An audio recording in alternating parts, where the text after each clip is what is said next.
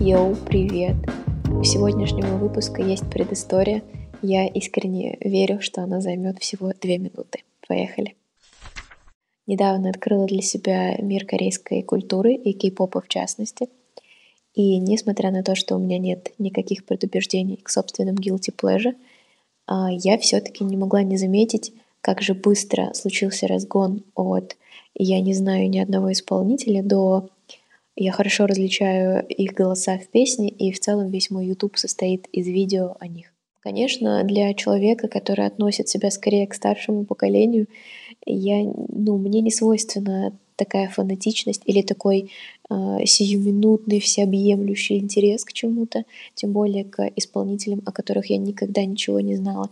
И в целом музыка, которую они творят, не совсем под мой вкус — я не могла не задать себе вопрос, как так случилось, какими такими инструментами пользуется корейский менеджмент или в целом менеджмент азиатской культуры, особенно поп-культуры, что случился такой быстрый вход, ведь не только в там, мою палитру вкусов и там мою страничку Ютуба, э, но и по всему миру.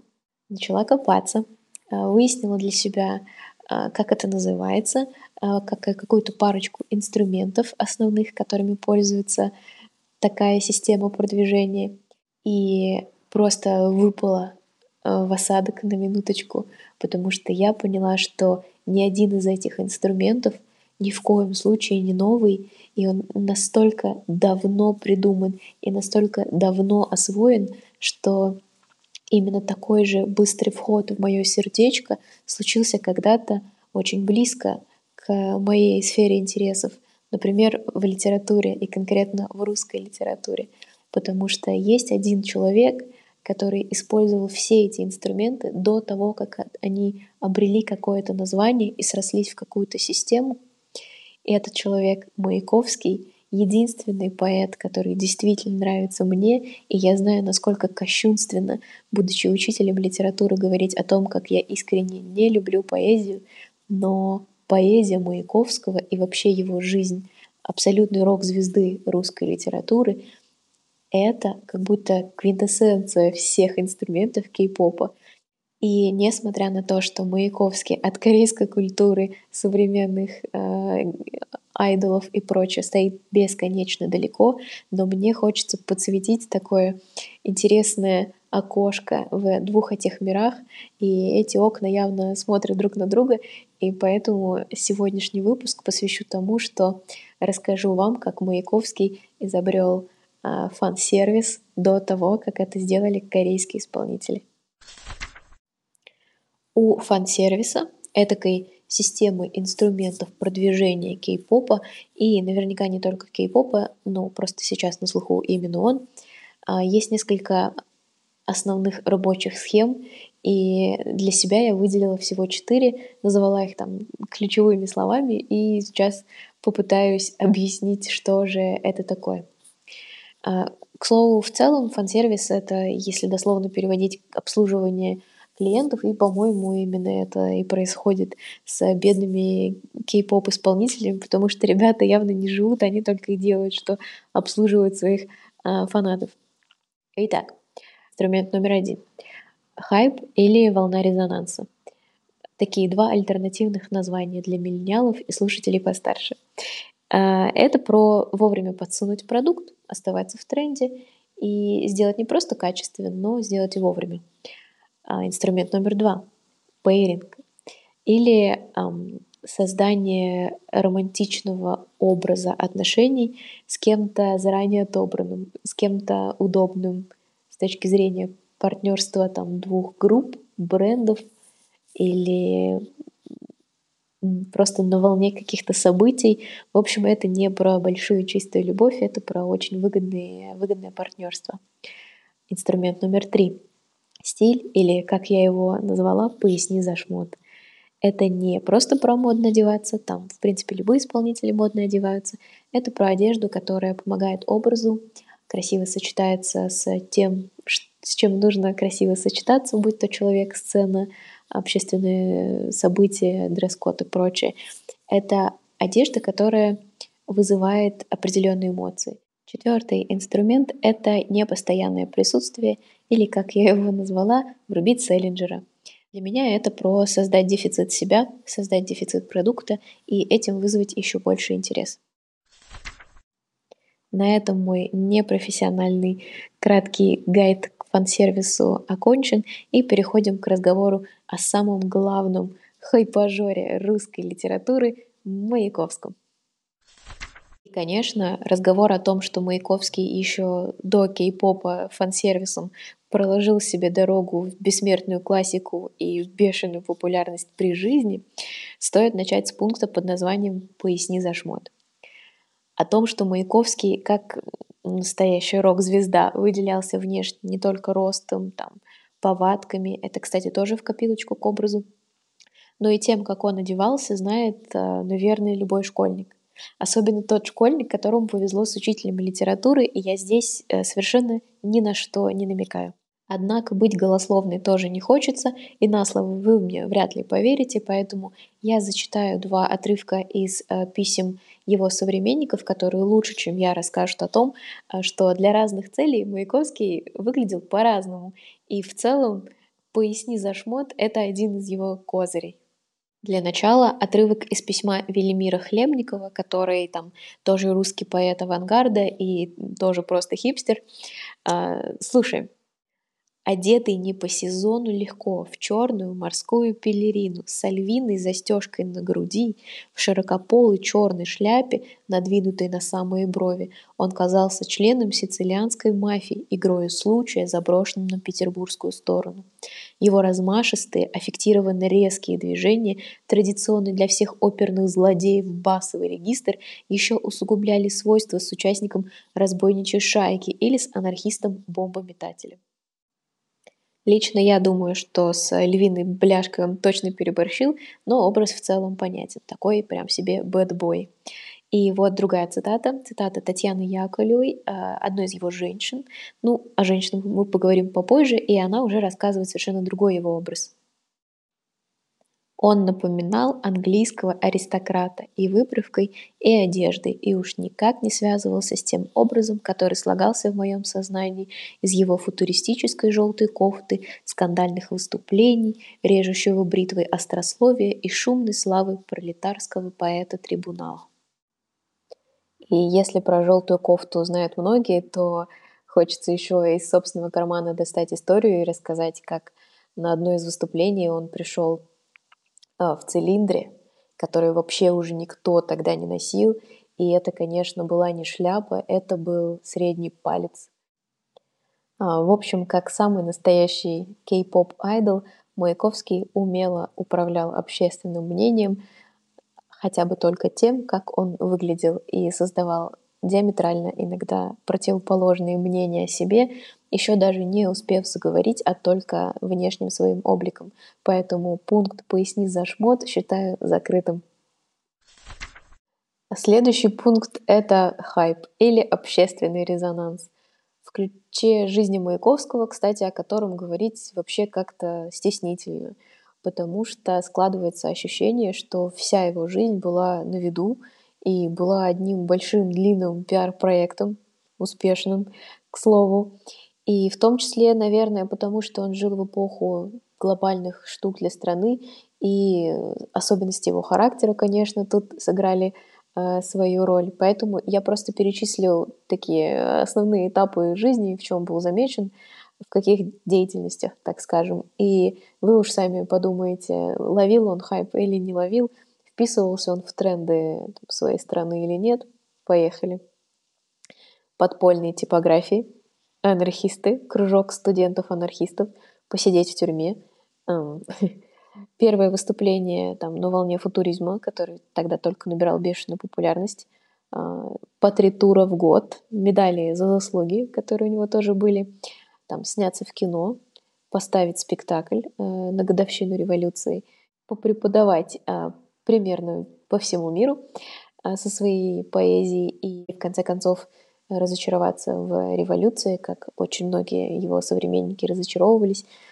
И в, в целом едва ли есть какое-то общественное событие, которое Маяковский бы там прям совсем мимо прошел. И, безусловно, это он делал не как современные блогеры, там просто чтобы в тренде оставаться, а просто потому, что все это его искренне зажигало и трогало, и всему этому он отдавался на, там, на процентов и вся эта его горячность э, просто наложилась на очень непростой период для страны, и поэтому получилось так, что он просто везде успел.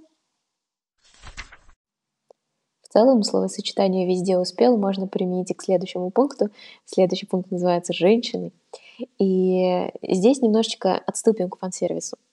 Для рейтинга в фан-сервисе важно, чтобы пара вызывала большой отклик и а, чтобы этот отклик всегда подогревался, то есть постоянно. Это не обязательно отношения на всю жизнь или там не обязательно даже любовь. А, это вообще не обязательно реальные отношения, просто это скорее отыгрывание истории на публику, и истории очень важно красивой. И вот в красивых историях с женщинами Маяковскому не откажешь.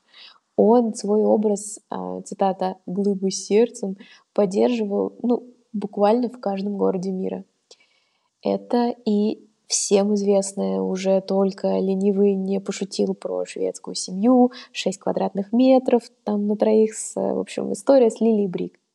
Бешеная история, то взаимной, то невзаимной любви, которая не укладывалась ни в одну из общественных рамок. Она, честно говоря, и сейчас не особо вписывается в общественные устои, а уж тогда. Но как-то эта история все-таки существовала, и история э, конечно, просто на разрыв аорты и своей трогательностью, и своей страстностью, и своей невозможностью, но при этом, ну, она же есть, и горячностью их отношений. А, и все это мы имеем счастье наблюдать через его произведение, через его творчество. И, ну, чем не пейринг, да, это же очень удачно. И персонажи подобраны очень хорошо, такие в духе бунтующего времени. И Лиля Брик — это буквально женщина в красном платке с советского плаката. Этот плакат до сих пор где-то в интернете а, висит. И как только советская женщина, современница Маяковского, радостно вздыхает от перспективы того, что такая женщина, как она, может быть рядом с Маяковским, а, всплывает новая история. Это история с Татьяной Яковлевой, а, на букеты для которой, там, по слухам, я ничего не знаю, был оставлен гонорар в парижском бутике цветов. И она их получала там системно, даже когда его не было рядом, и даже когда его, тут опять же, это скорее легенда, но даже когда его не стало. И вот этот широкий жест, очень в стиле Маяковского. И еще это еще очень удачный пиар-ход. И будь это наше время, газеты бы писали об этом ежедневно. Да, и пойди еще не расскажи про Элли Бронс, мать дочери Маяковского, и вот книга, выпущенная по мотивам их истории, так скажем. Книга называется «Ни много ни мало. Маяковский на Манхэттене. История любви». И в целом была еще история, когда он там какой-то молоденькой прачке пытался раздобыть паспорт, и все современники такие, что и, ну, понятно, что все это любовь э, в том или ином э, доступном ему формате или понимании. Но, но то, как он виртуозно подбирал очень разных женщин, так что, в принципе, любая могла оказаться рядом. И, ну, это же очень подогревает интересы женской аудитории. И он никогда не скрывал свои романы и вообще довольно размашисто так скажем, э, обходился со своей личной жизнью. И это, конечно, 10 из 10 по меркам современного рейтинга. Ну, то есть собрал просто джекпот. И последняя составляющая современного, ну, или уже не такого уж современного фан-сервиса, это перерывы в творчестве или там дозированность, э, создание дефицита или врубить Селлинджера. Короче, уход в глубокие внутренние переживания, отход от творчества, там, изоляция иногда, иногда все вместе. А здесь, э, здесь очень зыбкая почва, потому что э, этот пункт строится исключительно на моих интерпретациях. А ведь ну, с точки зрения расписания Маяковского, в котором постоянно были встречи, диспуты, презентации альбомов, ладно, выступления, лекции, встречи, в общем, кучу всего, а в подполье он вроде как никогда не уходил. Ну, если там не считать путешествий или отдыхом летом на даче где-нибудь. Но ему знакомо другое. И под другим я понимаю то, как со временем, ближе к последним поэмам, самого Маяковского в произведениях становилось как будто бы меньше. И на распашку он себя меньше открывал, и там общественные взгляды его тоже поменялось, и в целом там чувствовалось давление общества. И Маяковский будто вроде оставаясь на свету, там присутствуя на каких-то мероприятиях, а все-таки э, скукоживался, что ли, в своих произведениях, и там его голос становился значительно тише и значительно менее дерзким, чем когда-либо раньше. Это можно назвать взрослением, а можно назвать таким уходом в себя. И в целом, наверное, иногда взросление — это про уход в себя. И чтобы наглядно показать то, как со временем э, в процентном соотношении становилось в произведениях меньше дерзости или открытости, или оставалась какая-то просто гражданская позиция и чувствовалась усталость, э, приведу в пример начало двух очень разных поэм — Первая была написана в 1914 году, и он там, конечно, на распашку и на взрыв э, раздает метафорических лещей, и вот прям за шкирку хватает людей и прям пробуждает их жить. Вашу мысль, мечтающую на размягченном мозгу, как выжаревший лакей на засаленной кушетке, будут дразнить об окровавленный сердце лоскут – досыта из издеваюсь, нахальный и едкий. И второй отрывок, точнее начало поэмы. А поэма написана в 1930 году, это последняя его поэма, неоконченная. И здесь чувствуется будто усталость, и оно, конечно, все еще с четкой гражданской позицией, но оно а, скорее в небо обращено, скорее к наследию, как будто Маяковский уже ну, буквально одной ногой не здесь. И просто послушайте. Уважаемые товарищи потомки, роясь в сегодняшнем окаменевшем говне, наших дней изучая потемки, вы, возможно, спросите обо мне. И, возможно, скажет ваш ученый, кроя эрудиции вопросов рой, что жил до такой певец кипяченый и ярый враг воды сырой. И несмотря на то, что это всего лишь моя интерпретация – мне кажется важным и заметным переход от окровавленного сердца до сырой воды и от современников к потомкам. И это как раз про дефицит Маяковского, которого так любили и знали, и в целом это и правда оказалось дефицитом, потому что это последняя поэма, и все знают, чем все кончилось. Так что а, этот пункт тоже считаю для себя закрытым и доказанным, но это, наверное, самый грустный пункт из всех, что был. Ну и настало время подводить итоги. Резюмирую. Я думаю, что кей-поп стал таким масштабным не только благодаря хорошей музыке и красивым мордашкам, а потому что это целая индустрия, и за ней стоит множество инструментов. Затем э, некоторые эти инструменты, мне показалось, я ощупала и озвучила, и это не показалось мне чем-то новым. Э, я заметила, что самые резонансные фигуры литературного процесса или там, русской культуры в целом будто использовали уже все те же инструменты, и пусть это не было там, четкой стратегией, а было лишь жизнью одного очень талантливого и горячного человека, а, это если вырвать из контекста, точнее приподнять его над ним, это все-таки очень удачный кейс. И настолько удачный, что буквально прям в учебник его клади. И я думаю, я верю, что отчасти поэтому Маяковский такая абсолютная рок-звезда среди поэтов, потому что случайным или интуитивным образом, но вся соль менеджмента и игры с публикой, и игры с общественным вкусом собралась в одну его большую, красивую, насыщенную, непростую жизнь. Так что Будьте внимательны к тому, какими инструментами и что попадает в ваши прекрасные умы. И читайте книги, друзья, там все уже давно придумали.